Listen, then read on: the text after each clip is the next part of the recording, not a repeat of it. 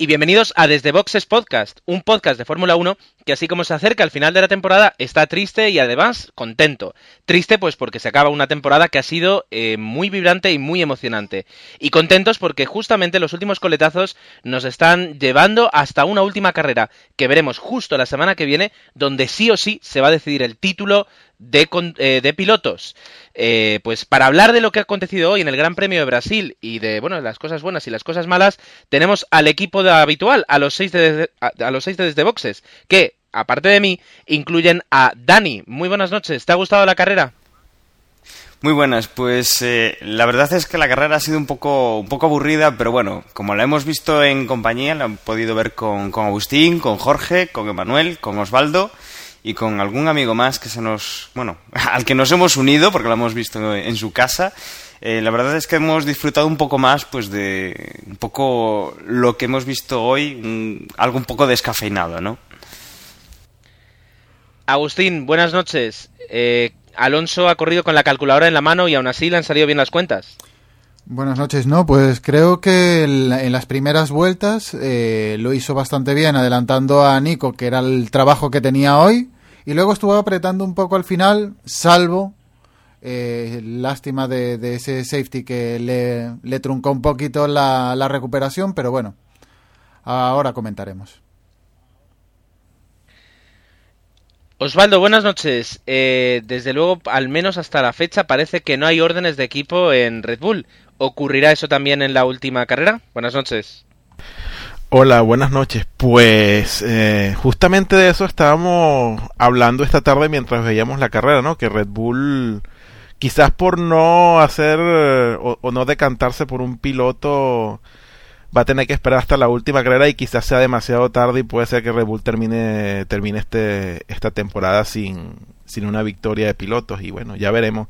En cualquier caso, eh, si deciden hacer órdenes en, en, Abu Dhabi, pues van a tener que hacerlas de una manera muy discreta si, para, si quieren que al final no, no, no pase lo que no quieren pasar, que los investiguen y la, cosa se vaya por otros derroteros. Así que vamos a ver qué, qué sucede en Abu Dhabi. Yo también, al igual que Dan, estoy contento de que no se haya decidido nada de hoy, no, no, no por, no por Alonso, por cualquiera, y que lleguemos al final de, temporada como discutimos hace ya unos cuantos meses y, que se decida en la última carrera quién, quién es el campeón del 2010. Porque realmente, Jorge, eh, ahora mismo ya solo, aunque matemáticamente cuatro, ya solo hay tres candidatos al, al, bueno, al campeonato. Pues sí, solo hay tres y, y, casi casi solo hay dos, aunque bueno, hay un tercero que tiene posibilidades porque puede pasar de todo. Pero sí, Baton se ha descartado el solo, se descartó en clasificación, ya lo vemos. Y, Hamilton, pues matemáticamente es posible, pero, pero es prácticamente imposible. Emanuel, ¿pensabas que la carrera de hoy iba a dar para más, tal vez? Eh, ¿Te has aburrido un poquito? ¿Has cerrado los ojos? Mm, pues quizás sí podía dar un poquito más de sí, al menos sí, se podía viendo cómo es Brasil en los últimos años, pero tampoco o sea, tampoco, ah, como decía Dani, le hemos visto en compañía y tal, bien, pero también comentaba Osvaldo que si la llegamos a ver en casita, pues igual nos dormimos un poquito. Pero bueno, también una carrera de estas es lo que se espera al final de temporada, cuando muchos de ellos no, no deben de arriesgar en demasía para asegurar ciertos puestos y ciertos puntos. Bueno, pues eh, vamos a poder hablar eh, mucho más de esta carrera, a profundizar y a poner los ojos en, el Gran Premio de Abu Dhabi, que es el que va a cerrar la temporada, en cuanto hagamos una pausa y pongamos una promo.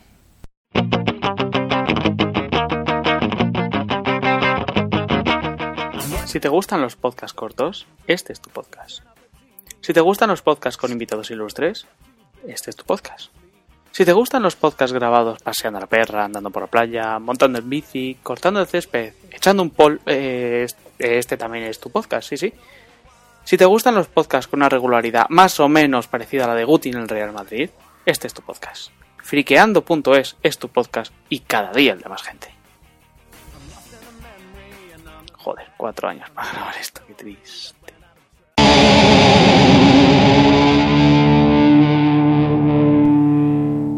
No es ninguna novedad si comento que este Gran Premio de Brasil comenzó pues con los entrenamientos del viernes. Unos entrenamientos que bueno fueron en parte pasados por, eh, por lluvia y donde vimos pues algunas cosas eh, un tanto extrañas como el desfallecimiento del motor de Fernando aunque luego recibimos la noticia de que era estaba todo previsto y que estaba dentro de los planes Aún así, y para contarnos un poquito qué nos dejó el viernes y qué pudimos ver en la clasificación del sábado, una clasificación que yo me perdí y por tanto voy a poner especial atención a la crónica que nos va a hacer, eh, dejamos aquí con el, el, hombre de las letras del podcasting que es eh, Dani y sus crónicas. Adelante, Dani. Bueno, pues la verdad es que el, viernes eh, no hemos podido o no hemos visto nada destacable mm, porque bueno, los equipos ya sabemos que, hacen sus pruebas más de cara a, probar cosas que a que enseñarnos lo que quieren lo que quieren mostrar en, en la carrera, ¿no? Eh, pudimos ver como un detalle así que, que, habría que destacar y habría que explicar el desfallecimiento del motor de Fernando Alonso, que bueno, en principio no estaba, no estaba contemplado que se muriera el motor, pero sí estaba contemplado el cambiar el motor para, para el próximo día. Eh, recordemos que Fernando Alonso ya ha consumido, ya ha utilizado todos los motores que podía utilizar este, esta temporada sin, sin llevar ninguna penalización. Y entonces, bueno, pues estaba tirando de motores antiguos, eh, ya con bastantes kilómetros, y bueno, ha decidido que hacer los reglajes con un motor antiguo y dejar los, nuevos para, para clasificación y para la carrera. El sábado sí que ya hemos tenido pues eh, algo más de, de, emoción entre comillas porque ya hemos tenido agua en la pista y eso pues ha hecho pues que los equipos eh, pues tuvieran que probar otro tipo de cosas que tuvieran que que arriesgar un poquito menos o, ir con, mucho más cuidado a la hora de salir a la pista, puesto que las condiciones no eran bastante, bastante buenas para, conducir. La clasificación, pues en la clasificación la pista continuaba mojada en una Q1 en la cual pues eh, los equipos más o menos estaban igualados por las condiciones de la pista, había que ir con, con bastante calma y bueno, pudimos ver eh, algunos buenos tiempos. Eh, Fernando Alonso hizo una, una, buena clasificación en la primera ronda. Eh, los equipos, pues, los equipos nuevos quedaron por detrás, como, como normalmente. Y bueno, en Q2 sí que ya tuvimos alguna, alguna novedad. tuvimos un pique, una competición, a ver quién era el, el primero de la, el, bueno, el, decimoprimer piloto y quién era el que pasaba la, a la Q3 entre Felipe Massa y Jenson Button, los dos equipos, bueno, los, los dos equipos eh, punteros eh, que quedaron en unas posiciones que no son las que deberían ocupar o por lo menos las que nosotros no pensamos que, deberían estar eh, luchando, ¿no?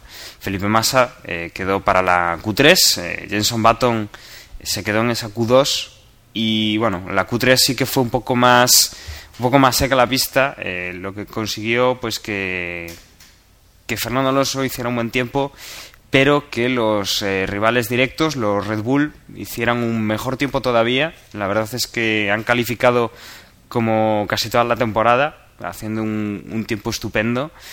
Tuvimos a Hamilton que se metió en medio entre los Red Bull y Fernando Alonso y tuvimos la sorpresa del día que fue eh, la primera posición, la pole, que consiguió eh, Nico Hulkenberg, que si vemos que, su compañero de equipo, eh, Barrichello, pues también estuvo en, esa Q3, estuvo en una, en una muy meritoria Q3, la verdad es que lo, han hecho muy, muy bien.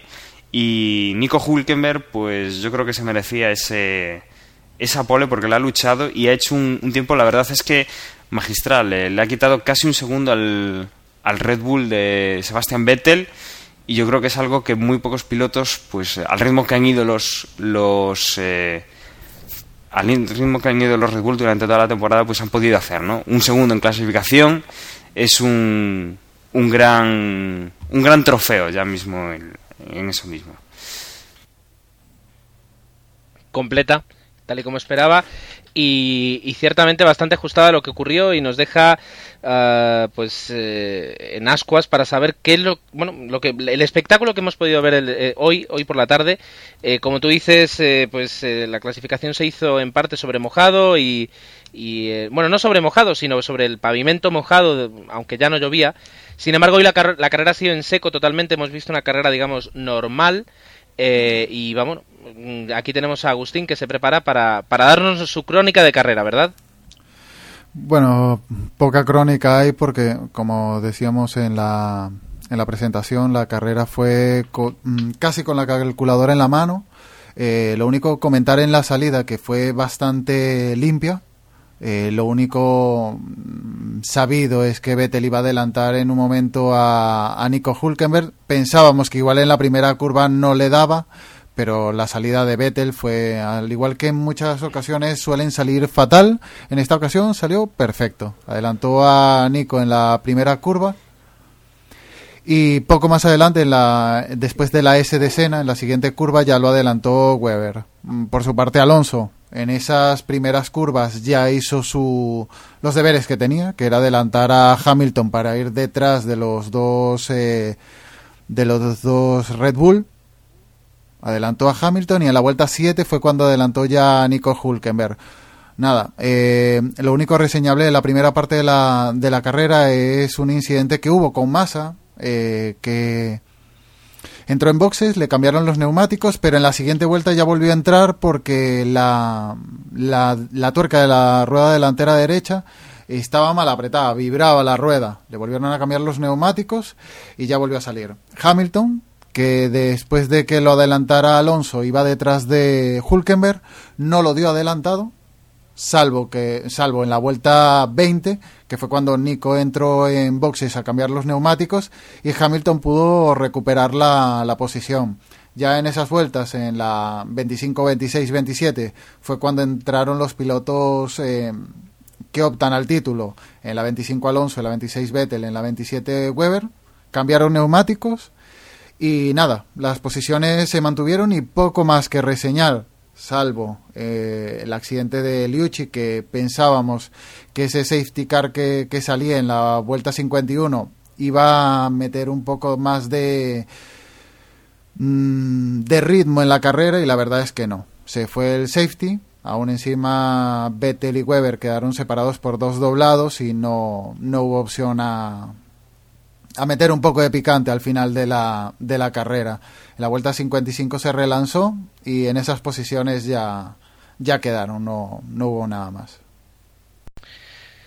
Bueno, con respecto a la crónica, eh, añadir que tú dices a partir de la vuelta 55 poco hubo más, es verdad, poco movimiento en cabeza, sin embargo sí cuando la realización nos mostraba los, los puestos, eh, pues por ejemplo Arguersuari estuvo luchando muchísimo contra varios pilotos, el último contra Kobayashi, eh, y, luego en la entrevista después de la carrera, en, en, en la entrevista a pie de, a pie de pista, pues se resignaba diciendo que, que el coche nada más, que no, no tienen para, para, para luchar con más y que bueno, que lo había dejado todo en la pista.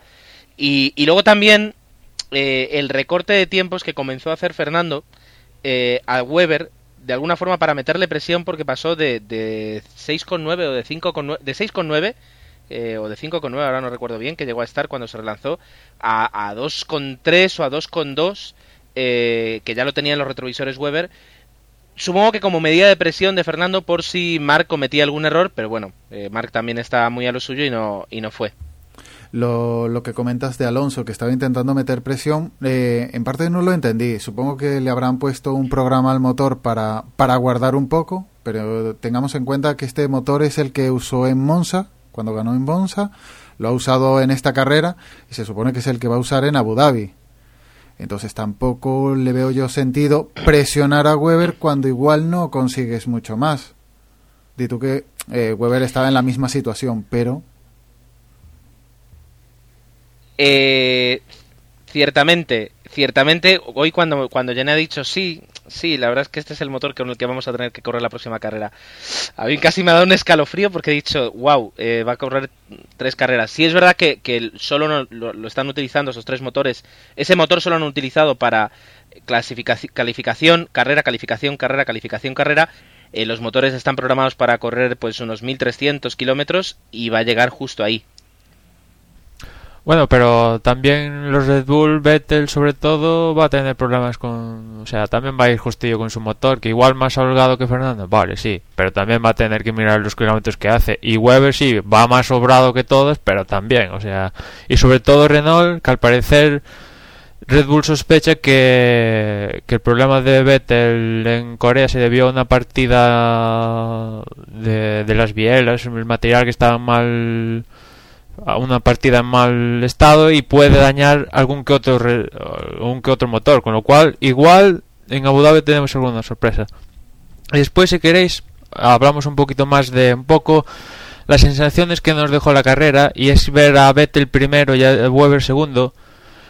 Mm, viendo la carrera yo decía que claramente a mí me parecía un error bastante gordo de Red Bull que mm, que no cambiara las posiciones, que ganara hoy Weber y quedara segundo Vettel, porque realmente en en Abu Dhabi se mete un follón bastante gordo.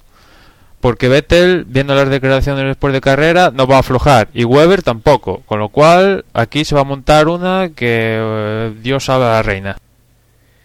Sí, yo creo que ahí está la clave, ¿no? Lo hemos estado hablando mientras veíamos la carrera y yo, yo creo que hoy se han equivocado al, no dejarle pasar. Yo creo que si Weber hubiera quedado por delante de Vettel, eh, prácticamente eh, tenían ganado el campeonato. Y ahora la jugada de la jugada que tienen que hacer en Abu Dhabi puede ser rocambolesca y no sé, no sé. Por supuesto que no pasará nada, pero pero demasiado descarado. Yo creo que, que se han arriesgado mucho y, y como tienen que hacer demasiados cálculos, yo creo que lo tienen complicado para Abu Dhabi. Por cierto, un Red Bull que en este Gran Premio pues se ha convertido ya matemáticamente en campeón del mundo de constructores con ese doblete y no podrán ganar, igual no ganan el de pilotos, pero por lo menos ya han ganado algo, para algo le ha servido este supercoche que tienen. Sí, pero, pero yo creo que estamos de acuerdo todos que el campeonato de constructores no, no, no sería suficiente para Red Bull si alguno de sus dos pilotos no, no gana el campeonato principal, pues el campeonato de, de, pilotos, valga la redundancia, porque y yo creo que hoy nos han vuelto a demostrar los dos coches de Red Bull que es, es el mejor coche a lo largo de la temporada y, y solo el campeonato de constructores no sería suficiente. Hemos tenido a los pilotos de Red Bull adelante en cabeza media temporada y bueno, es ahora en esta última mitad con el, el, pues Alonso corriendo unas muy buenas carreras y Ferrari de nuevo eh, pues ah, haciendo también el, coche comportándose bien y haciendo buenas carreras, haciendo un buen tándem entre lo que es el, el equipo y Alonso como piloto pues que les ha empezado a aguar un poco la fiesta, pero yo creo que sin dudas el campeonato de, de constructores de, de hoy no es suficiente para Red Bull, dado todo lo que hemos visto a lo largo de la temporada, donde sin duda alguna ha sido en, digamos en, en una amplitud el mejor coche sin, sin lugar a dudas. Sí, pues también estoy de acuerdo contigo con contigo Osvaldo. La puntualización esa que le a Jorge en el, en el previo y también que a estas alturas de temporada yo diría que Red Bull es el coche más rápido, pero no el mejor. Para ver qué es el mejor, yo esperaría Abu a ver los resultados del Gran Premio. Pero sí, estoy contigo que realmente el campeonato de constructores, viendo el coche que tienen, pues les va a ser, eh, si no ganan el de pilotos, les va a servir de bastante poco. Y después quiero comentar que por ejemplo si nos fijamos en las parejas de los pilotos por ejemplo Red Bull tiene a Vettel y Weber los dos luchando por el título a McLaren a Baton y a Hamilton. Baton que hoy salía desde las profundidades de la parrilla y que ha remontado. Eh, en Mercedes Schumacher y Rosberg. Rosberg hoy salía desde la Q2 y ha remontado eh, y se ha puesto en puntos Schumacher ya sabemos que está en una media de séptimo o décimo, una cosa así, pero está ahí. Y en cambio Ferrari tiene a Alonso, que está luchando por el título, y a un Massa que lo único que ha hecho hoy, este año, es la segunda posición en Alemania. El resto la ha pasado sin pena ni gloria. ¿Es el momento de que Massa se pire de Ferrari? Yo creo que. Un segundito, un segundito, un segundito. Eh, estamos abriendo varios frentes muy interesantes. Eh, Red Bull campeonato de mm, constructores. Red Bull es el mejor coche. Felipe Massa tiene que conducir eso o, o el coche escoba. Eh, pero podríamos entonces terminar eh, los comentarios acerca de lo que ha sido la crónica de carrera, de lo que hemos visto en las 71 vueltas. Y eh, si nadie tiene nada más que añadir, entonces ya nos metemos en, primero, qué va a pasar con el, campeonato. Segundo, ha sido justo vencedor eh, Red, Bull Renault, Red Bull Renault en el campeonato de constructores. Y tercero, eh, ya mirando hacia el futuro, ¿quién queremos que sea el compañero de, Fernando Alonso? Ah, ¿Alguien tiene algo más que añadir de las 71 de las 71 vueltas que hemos visto hoy? Seguro que nos estamos dejando algo.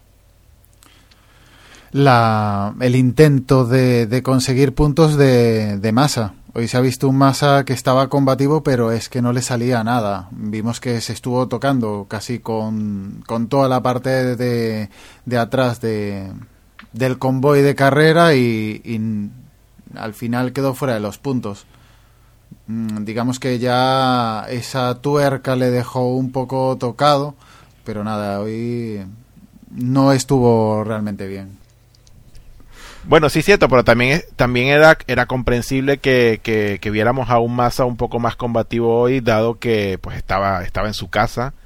Y, y bueno, la- su gente lo ha visto en, en otras circunstancias en, en estos años anteriores, casi lo ve ganar un campeonato y, y bueno, este año no está en su mejor momento, pero bueno, yo me imagino que quería dar el máximo posible para dejar un mejor sabor de boca a, su, a sus compatriotas, pero, pero bueno, no ha podido ser, no ha tenido suerte y lo que hemos visto es un, un Massa chocón hoy que ha chocado con prácticamente toda la parte media y trasera del, de la carrera. Pero Osvaldo, si, si esto mismo lo, se lo vemos a Alonso en España, hoy lo estás matando. Lo estarías matando si le llega a pasar a Alonso en España esto. Lo estarías matando. No, pero son circunstancias diferentes. Tú dices, pero tú dices que si hubiese pasado Alonso en España en la misma circunstancia en la que está hoy día, que está de comandando la clasificación. No, no, son dos cosas diferentes. Massa está sin ninguna oportunidad y lo que quiere es, bueno, da- hacer un buen espectáculo para su- sus compatriotas que han ido al, al circuito a verlo. Pero es totalmente, o sea, no, no podemos comparar dos cosas porque son dos circunstancias totalmente distintas. de acuerdo, de acuerdo. Massa estuvo muy combativo, vale. Pero a principio de temporada, Massa dice, mi objetivo es el título mundial. Y vemos a Fernando que está por encima de él. Yo lo mínimo que le exijo es que por lo menos, ya que no... Lo mínimo que le exijo es que esté a la misma altura de Fernando. Y realmente, de los equipos punteros, es el único que no está a la altura del otro. Bueno, y Baton, ¿no? Bueno, yo estaba repasando. Baton está un poquito descolgado. Schumacher ha estado un poquito descolgado con respecto a, a nuestro amigo Rosberg. Eh, pero bueno, Pero eh, eso, es, eso, es el, eso es el tema. Eso, estoy intentando compartimentar un poco para mm, tirarnos. Cerramos la crónica de carrera. Nadie, nadie más va a hablar de lo que ha ocurrido hoy en Brasil. sí, sí, una cosa, Bien. una cosa, una cosa, Gerardo. Ahí, ahora. que Dime. ah, hablando del safety car que a ver si de una vez por todas hacen una norma de safety car decente porque lo que vi- vimos hoy con lo- los doblados es que ya es un poco a ver qué coño pasa aquí porque Vale, gracias por, sa- por sacar ese tema. ¿Alguien me puede explicar qué es lo que ha pasado?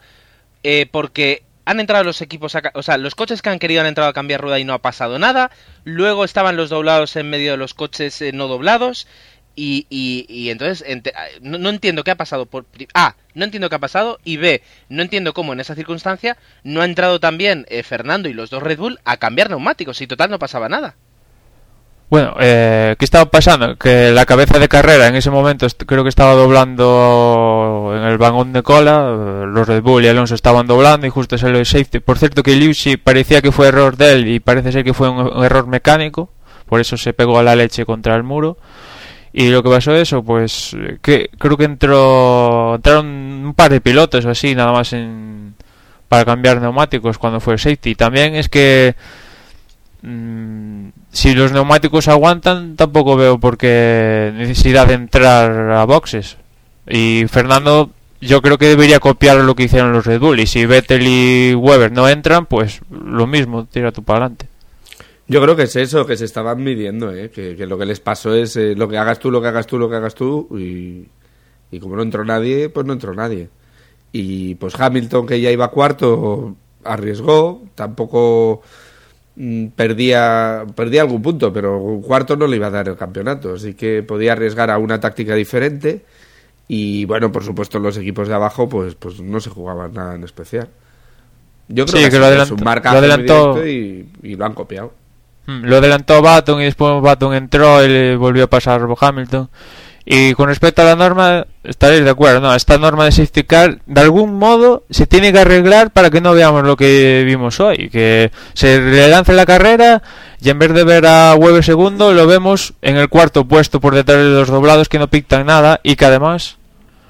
Y que además, pues... eh, algunos de ellos, como Nick Heifel, no respetó las banderas azules. Y fue, pues le metieron un drive-thru. Eh, otra cosa, chicos, le quería- le- les quería yo comentar respecto a lo del coche de seguridad. ¿Creen ustedes que el accidente de Liucci y visto que el coche quedó apartado, no quedó en el medio de la pista y que el, digamos que la cantidad de de, de, de- de los desprendimientos del coche que ha quedado en pista que fueron, yo diría que nulos porque fueron muy poquitos, ¿Ameritaba ese accidente realmente sacar el coche de seguridad? Yo sé que el coche de seguridad a todos los fanáticos de Alonso les vino, dijeron, uy, uy, Alonso va a alcanzar a Weber. Pero, ¿creen ustedes que realmente el coche de seguridad se ameritaba dado el, el nivel del accidente? A eso te puedo responder yo, Osvaldo, al menos desde mi punto de vista.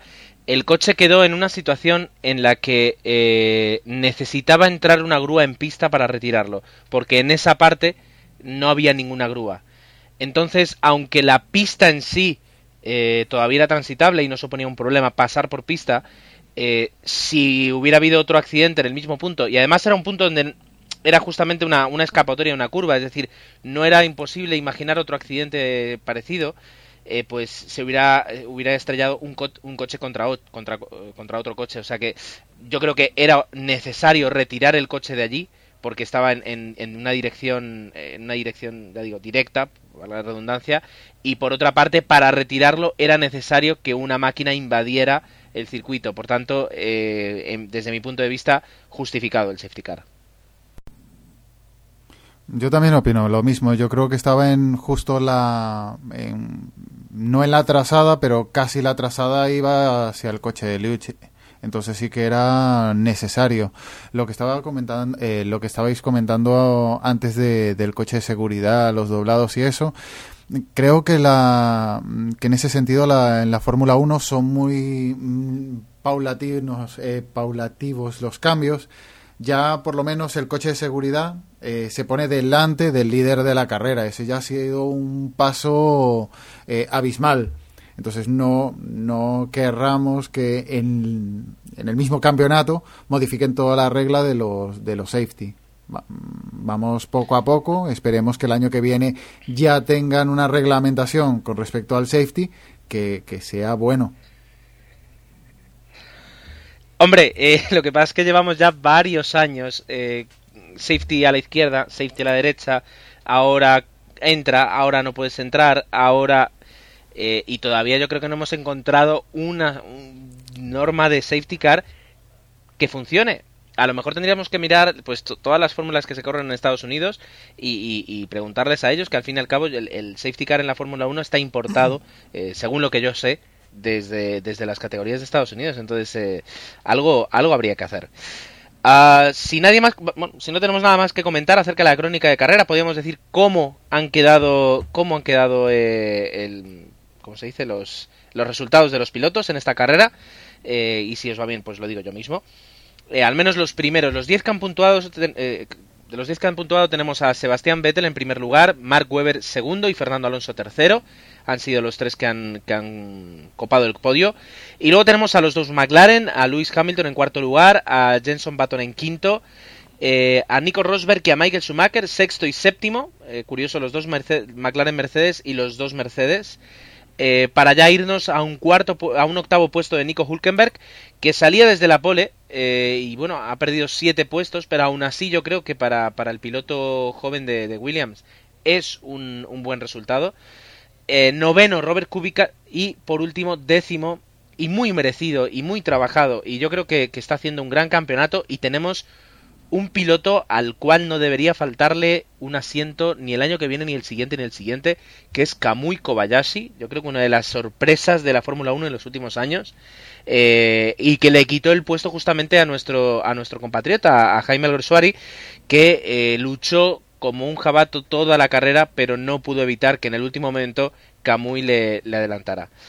Ah, para encontrarnos con, con los locales, por ejemplo, con Barrichello nos tenemos que ir a la posición 14, a Felipe Massa en una carrera que ya hemos hablado antes, eh, no será recordada por, por, por, por él como una buena carrera, pues el- no lo tenemos en la quinta, pos- en la decimoquinta posición. Y eh, pues eh, bueno, se tuvo que retirar, luego volvió, pero bueno, terminó a nueve vueltas Luca Di Grassi eh, de Virgin, de Virgin Cosworth. Así que estos han sido los resultados eh, que deja el campeonato en un pañuelo es demasiado, en un trocito pequeño de papel. Dani, ¿cómo queda ese campeonato? Bueno, pues el campeonato queda, eh, podemos decirlo así, totalmente abierto. Tenemos cuatro pilotos, desde Lewis Hamilton, que es cuarto en el campeonato con 222 puntos, hasta Fernando Alonso, que es primero con 426. Todos matemáticamente van a llegar a Abu Dhabi con posibilidades de victoria. Mejores o peores, eh, pero bueno, eh, tenemos eh, Fernando Alonso, eso, 246 puntos sería el que matemáticamente tiene mejores, mejores opciones. Un primero o un segundo puesto ya le daría el campeonato seguro, independientemente de, de cómo queden los demás pilotos. Y luego, bueno, tendríamos a Mark Webber, que está segundo con 238 puntos, 8 menos que, que Fernando Alonso. Eh, digamos que es el, segundo piloto con, con más posibilidades, eh, seguido de Sebastián Vettel, que tendría 7 puntos menos que, que su compañero Weber, con 231, y que tendría 15 puntos menos que Fernando Alonso. Lo tiene complicado, pero aún podría también ser eh, campeón del mundo. Y luego ya tendríamos eso, Lewis Hamilton con 222 puntos, es decir, 24 puntos de diferencia con Fernando Alonso, que necesitaría pues eh, ganar la carrera y que ninguno de los tres primeros, eh, bueno, que Fernando Alonso, por ejemplo, no puntúe y que ninguno de los tres de los bueno de los Red Bull pues haga una, una buena posición. Eh, bueno, luego por detrás ya descolgados pues tendríamos a, a Jenson Button que, que bueno con esta carrera ya ha perdido las muy pocas oportunidades que tenía para posibilidades de, victoria en el campeonato que tenía la semana pasada. Y luego, bueno, pues ya tenemos descolgado a Felipe Massa con 143 puntos, Rosberg en una meritoria séptima plaza con 130, después Robert Kubica con 126 y ya pues eh, venceríamos la, el límite de los 100 puntos y tendríamos a Michael Schumacher con 72 y Rubens Barrichello con, con 47 empatado con Sutil y bueno, a partir de ahí pues ya muy, muy repartidos los, los pocos puntos que han perdido los de arriba. Pues eh, efectivamente, como tú decías, eh, tenemos a- el campeonato de el campeonato de pilotos ahí. Eh, va a ser una gran carrera que además yo me voy a perder porque justamente me toca trabajar. Va a ser muy divertido, pero pero bueno, lo seguiremos como como podamos. En cuanto al campeonato de, de constructores, yo creo que no hemos sido suficientemente efusivos, efusivos, perdón, con, con Red Bull, que ha conseguido algo muy complicado, que es vencer este campeonato y más para una marca cliente, es decir, una marca no constructora de motores que corre con, motor Renault, que además no es el mejor eh, motor y que bueno eh, es su sexto coche y al sexto coche han conseguido el campeonato. Eh, es todo un hito, teniendo en cuenta que hace seis años cuando empezó a correr pensábamos que se trataba no de una broma, pero que iba a ser pues un Minardi cualquiera, una, una escudería de las últimas, y vemos que no, que la apuesta que realizó en su momento eh, por Red Bull por la Fórmula 1 eh, les está llevando a eso, a, a- haber ganado el, ca- el campeonato mundial. ¿Os sorprende? ¿Creéis que, que es fruto del trabajo? ¿Creéis que ha sido simplemente una inversión de dinero? ¿Algún comentario que queráis hacer? Hombre, podríamos decir que podríamos decir, aparte de lo que has dicho, es que es una marca de refrescos la que ha ganado el campeonato. Nunca eh, una, una marca de algo no relacionado con motor había llegado tan alto. Es, hombre, es muy importante.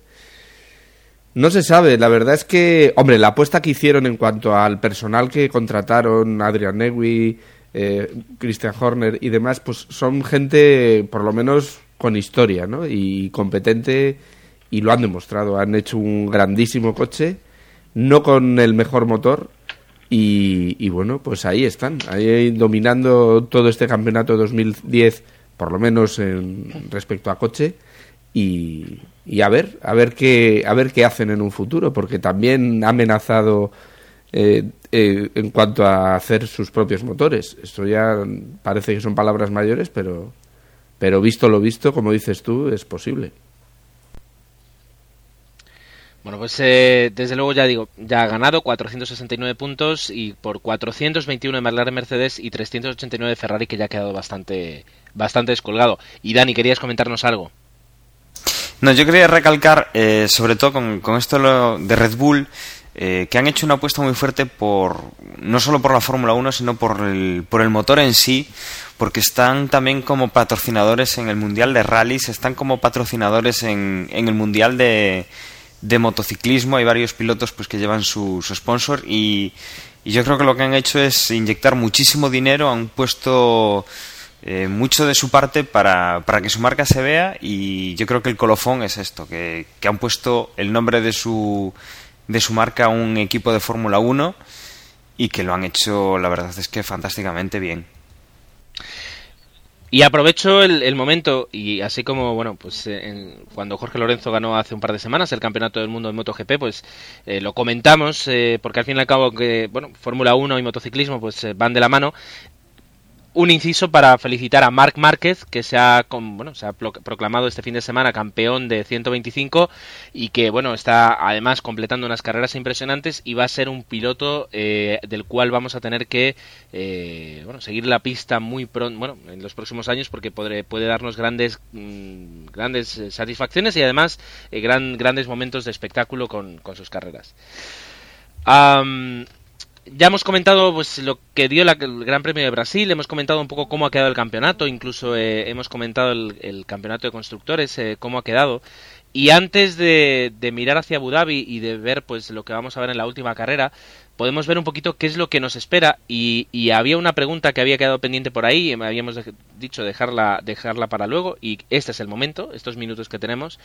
Uh, hemos visto a un Felipe Massa eh, que en esta carrera en concreto ha escenificado lo que lleva siendo toda su, temporada, es decir, eh, irregularidades, eh, mala suerte y, malas carreras.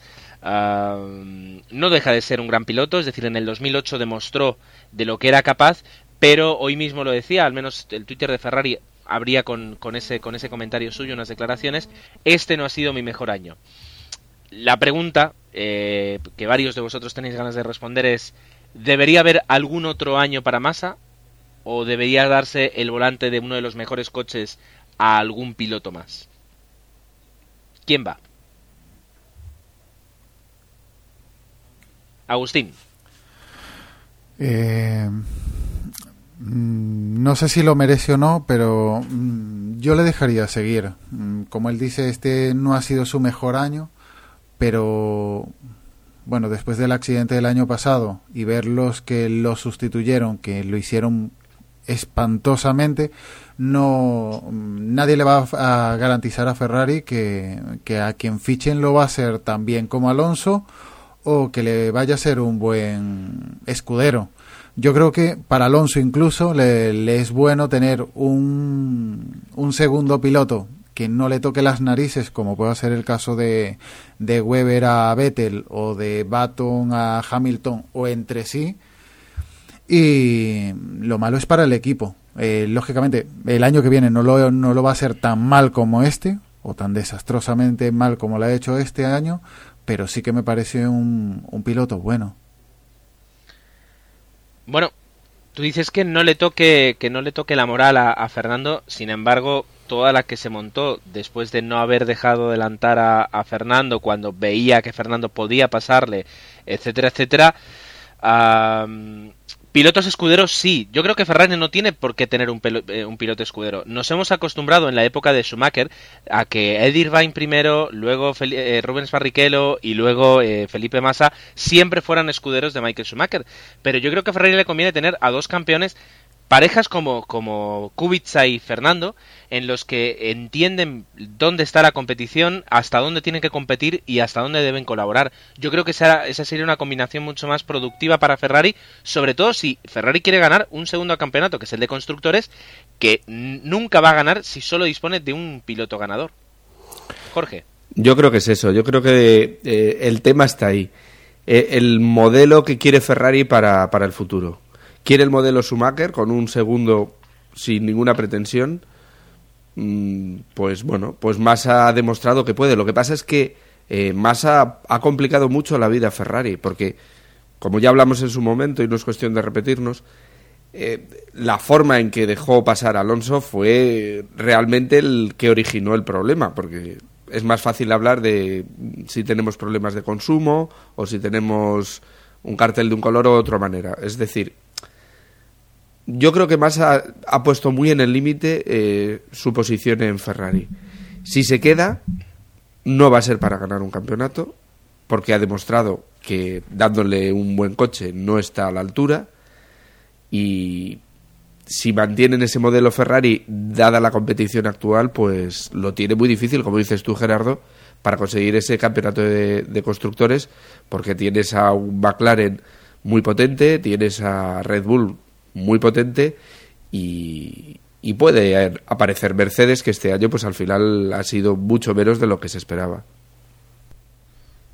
Sí, yo estoy de acuerdo con, sí, con lo comentaba Gerardo y ahora Jorge, que que si quieren ganar eh, Ferrari está obligada a ganar el campeonato de constructores y viendo los pilotos que tienen ahora es imposible como decía Gerardo algo hay que hacer eh, y alguna forma hay que cambiarlo y Massa ¿qué quieres que ya lleva cuántos años lleva Massa cuatro o cinco años en Ferrari y y esta temporada pues es la que menos bola ha rascado. Será por algo no va a menos.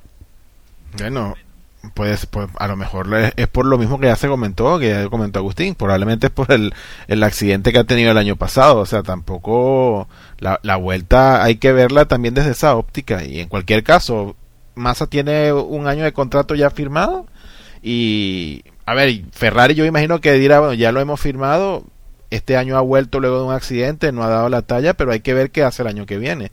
Y en vista de lo que haga el año que viene, pues tendrán que decidir si, si, si lo renuevan o buscan quién es el quién sería el mejor el mejor compañero de, de Fernando Alonso en pro obviamente de ese campeonato de constructores que es que debería ser el, el, el, paso siguiente si acaso Fernando gana este año en la próxima semana pero, en cualquier caso yo creo que lo de Massa Ferrari tratar de salir de Massa este año sería meterse en en aguas muy profundas y, y yo creo que el, por ahora ya lo tiene firmado, hay que yo le daría ese año de gracia y ver este año como el año de la recuperación luego del accidente y bueno, dependiendo de lo que haya en el, lo que haga en el 2011, tomar una decisión.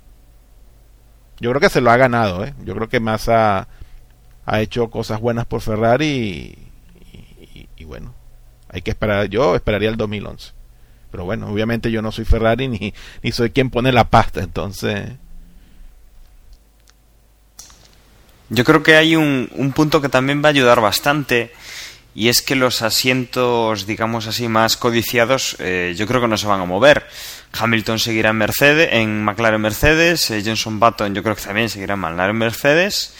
Los Red Bull estaría por ver que Weber quede en Red Bull, pero eh, si llegase a ganar el campeonato, yo creo que no, no se plantearía el irse del equipo porque haya un mal rollo. En, en principio, pues quedará allí y, supuestamente pues tendrá el apoyo del equipo.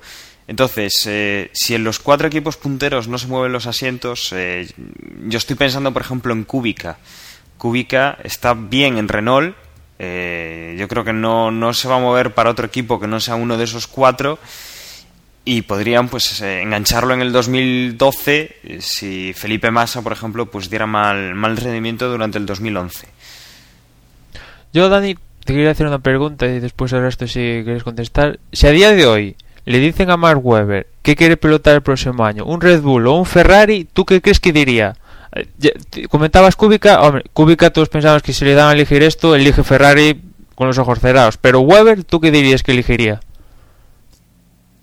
Mira, yo te voy a contestar muy fácilmente. Hay tres coches que están arriba, eh, o tres pilotos que están arriba en la clasificación.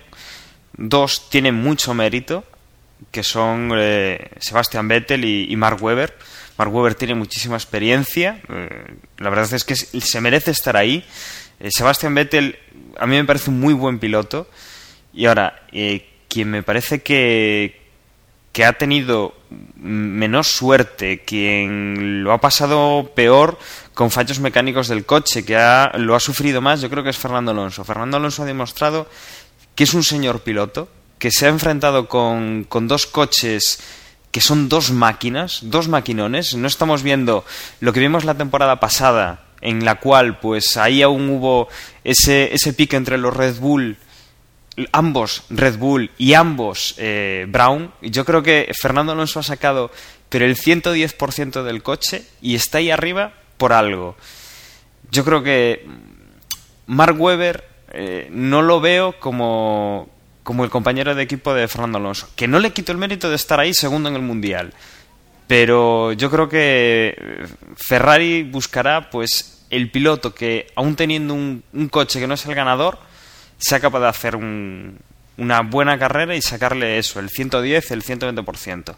Yo en Kubica lo veo, porque Kubica ha hecho un, papelón con los, con, los Renault. Y, bueno, hay algún otro, algún otro piloto que sí que podría hacerlo. Mark Webber, yo creo que, que seguiría en, en Red Bull. Yo creo que es la mejor opción que tiene para el año que viene si quiere eh, seguir corriendo pues al, mismo nivel que ha estado corriendo este año. Eh, lo de Weber, eso depende. Depende de si gana el campeonato o si no lo gana.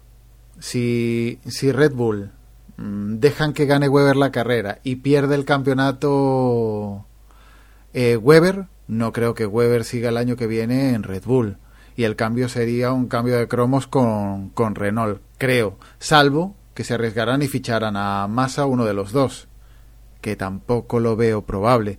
Entonces, eh, la situación de Weber puede ser la, la que determine movimientos en los equipos punteros.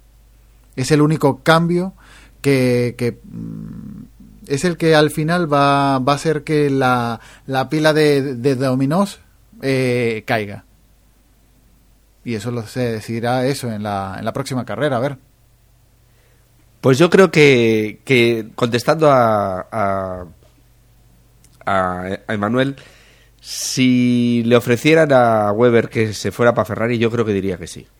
Yo creo que eh, vale que sabe que va como segundo y que se tendría que ganar muy mucho ese puesto, pero es que en Red Bull ya sabe que es el segundo y ya sabe que para ganar eh, tiene que pasar miles de cosas. Entonces, eh, solo hay que ver las caras que ha habido este año en Red Bull entre los pilotos y, y esa contestación que dijo no está nada mal para un segundo piloto cuando ganó la carrera y yo creo que si le ofrecen un plato como Ferrari lo cogería.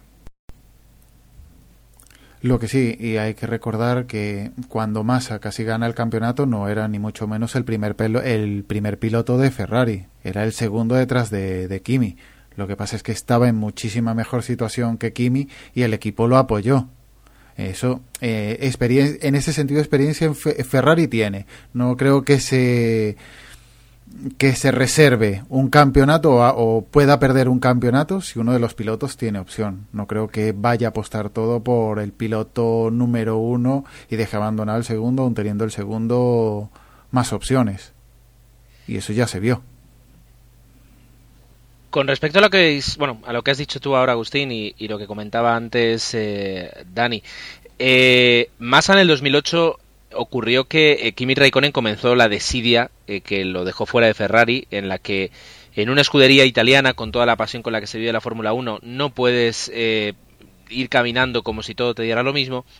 Y, y Massa vio eso y, decidió coger el, liderato del equipo, como si fuera un equipo de fútbol, y, lo hizo muy bien. Hizo muy buena temporada y, durante unos segundos incluso llegó a ser campeón, campeón del mundo hasta, hasta, que, hasta que pasó Hamilton por meta. Lo que ocurre es que este año ha llegado Fernando al equipo, ha revolucionado el equipo. Yo creo que desde que llegó Michael Schumacher no habían tenido eh, nada parecido.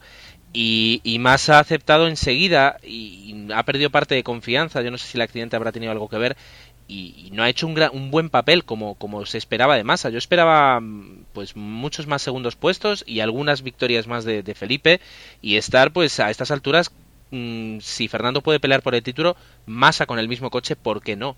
Eh, el hecho de que, este año no haya demostrado que está ahí a la altura de Fernando es lo que es lo que puede hacer pensar en Ferrari que, que si quiere tener pues eh, más de una opción de un piloto para optar al campeón del mundo, tal vez ese no sea su piloto.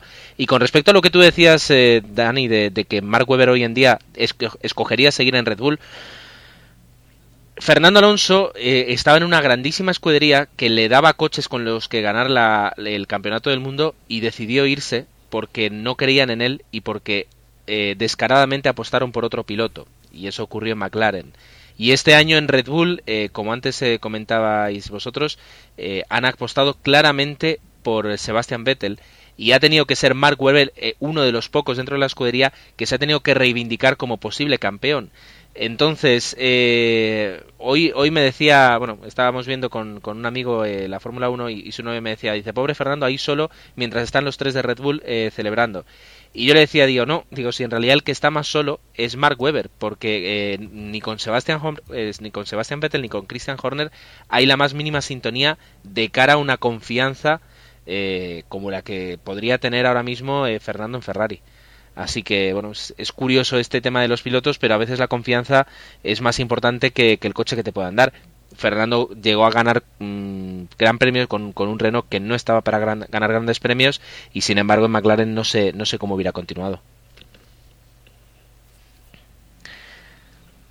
Y parece que os he dejado eh, dormido eh, con mi discurso, pero bueno, es, es normal, además se está haciendo tarde y eso me recuerda que tal vez podríamos eh, empujar hacia adelante este podcast y llevarlo hasta, hasta la última, hasta el último parcial que sería lo que va a ser el, el Gran Premio de Abu Dhabi, un Gran Premio que se va a correr justo dentro, bueno, el domingo que viene, justo dentro de una semana con respecto a lo que estamos grabando hoy, pero que, bueno, nos va a dar ya un campeón del mundo sí o sí, y eh, podíamos recordar un poquito lo que, lo que es este circuito, los datos de este circuito y lo que recordamos cada uno de él.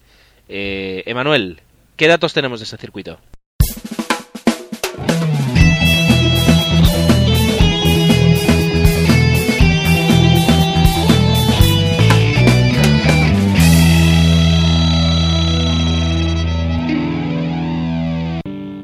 A ver, pues eh, recordar que se empieza corriendo a media tarde y se acaba corriendo de noche, es un dato bastante importante. Y después es un circuito, un tilcódromo, como no. Eh, última innovación de Hermann Tilke, se van a dar 55 vueltas y el año pasado ganó ganó Vettel, ¿no? Porque bueno, Hamilton estaba en la lucha y tuvo un problema de frenos, pero ganó Vettel. Es un circuito que en teoría, pues como casi todos, le, debería ir bien a Red Bull. Pero bueno, tampoco, también le debería ir bien a Alemania, le fue muy bien a Ferrari, también Japón le iba sobradamente bien a Red Bull y después Fernando estuvo ahí de tú a tú con Weber y Vettel.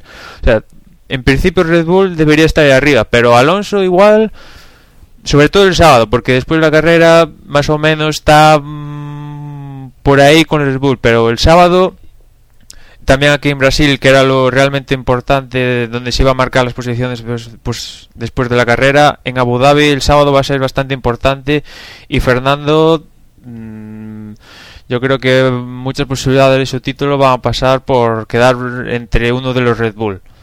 No obstante, tendría que quedar primero y segundo para ya no depender de nadie. Y después el circuito es que tampoco tiene mucha cosa. eh, rectas, frenadas, curvas enlazadas. Tampoco es nada. El último sector parecido al de Corea, el último también, curiosamente. Eh, tampoco tiene mucha cosa el circuito. Y para aquellos que podáis eh, disfrutar de la Fórmula 1, porque yo ya digo que con toda probabilidad me lo voy a perder, salvo que ocurra algún milagro extraño, eh, Osvaldo, ¿a qué hora vamos a poder disfrutar desde el viernes al domingo de, los Fórmula 1 dando vueltitas en ese circuito? Pues, eh, pues empieza el viernes eh, las primeras prácticas a las 10 de la mañana hasta las once y media, esto es hora peninsular de España. Eh, luego las, los segundos libres los tenemos a las 2 de la tarde y hasta las tres y media. Luego el sábado los terceros libres empiezan a las 11 de la mañana hasta las 12 y la clasificación a las 2 de la tarde y finalmente el domingo el colofón, última final de campeonato a las 2 de la tarde, la carrera. Y dicho esto, bueno, llega el momento eh, que yo no sé si tiene mucho sentido ya, pero vamos a hacer por última vez en esta temporada nuestra porra particular de eh, nuestro el podio deseado o la predicción de podio. Eh, en este caso vamos a empezar con Agustín, que además eh, no lo hemos dicho, pero Agustín está muy contento esta noche porque está inaugurando, está eh, inaugurando, sí, un, micro nuevo eh, que nos dio la, la Asociación de Podcasting con el, con el premio que recibimos y que tan honrados estamos. Y decidimos dedicárselo pues a la persona a la que más falta le hacía recibir un micro porque, mm, bueno, grababa con un, mode- un modelo que compró en eBay de estos de, de bobina, ¿eh? del año del año 46 y ahora ya está utilizando un, un micro, un Behringer C1 que desde luego le está nos permite apreciar mucho más los dulces y caribeños matices de su voz.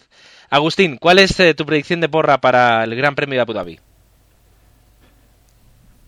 Bien, después de esta intro tan, tan fantástica, no sé si, si tendré palabras.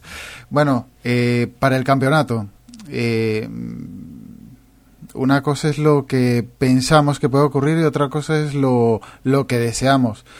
Pienso que el campeonato se lo va a llevar eh, Weber, pero bueno, mm, esperemos que al final sí que Alonso mm, pueda jugar su base de, de Magic y conseguirlo, pero mm, seamos realistas, creo que el campeonato al final se lo va a llevar Weber. Ya, pero yo te he pedido el podio, ¿no? ¿Quién va a ganar el campeonato? El podio, el podio fácil, Weber, Alonso y, y Vettel.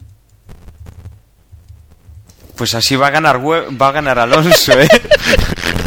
Es que así como lo dices, va a A ganar ver. Alonso. Porra campeonato, porra carrera. Vale. Pero que no coinciden, ¿sabes? Que, que estás dando dos predicciones que se contradicen entre sí. No, yo estoy consciente.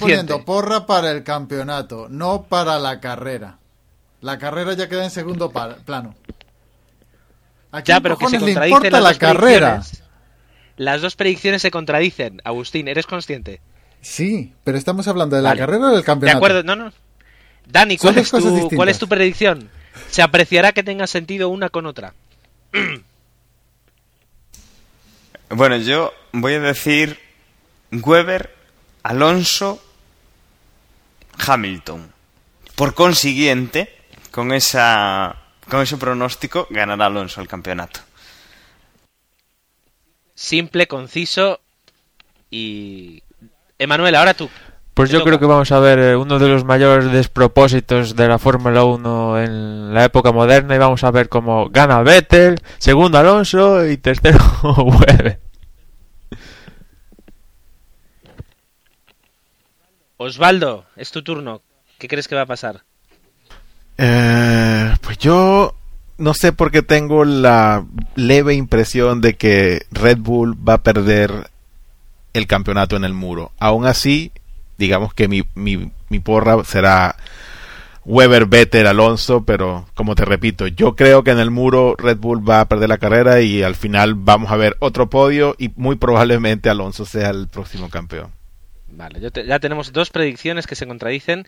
Jorge, por favor, danos tu predicción.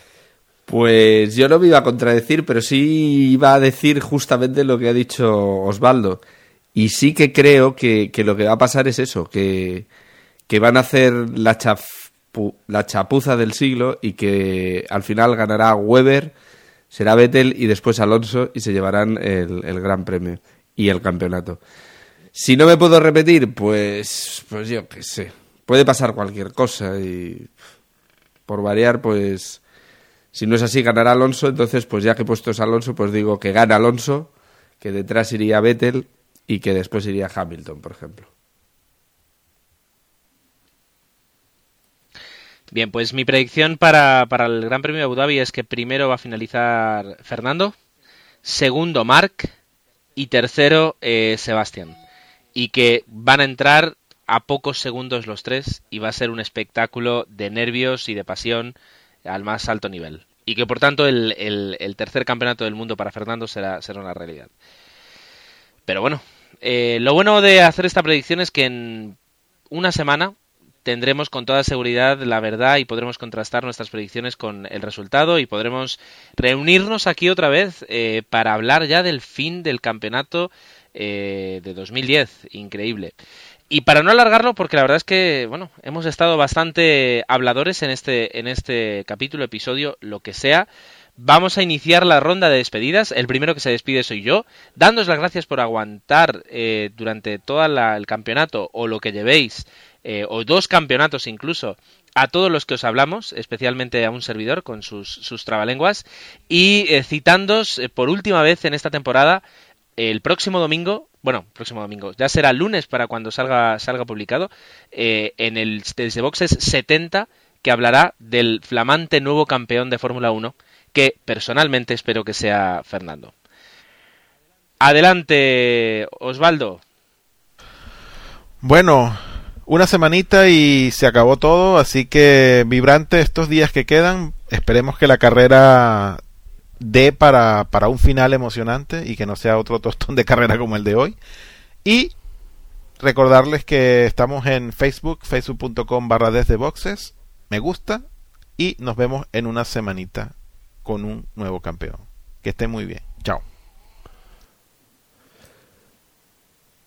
Pues también sabéis que nos podéis encontrar en nuestra web, en desdeboxespodcast.com. Y no os olvidéis de la porra, que aunque ya solo nos queda esta y bueno, vamos a echarla, a ver si conseguimos acabarla por ahí arriba o por lo menos subir algún puesto. Hasta la semana que viene.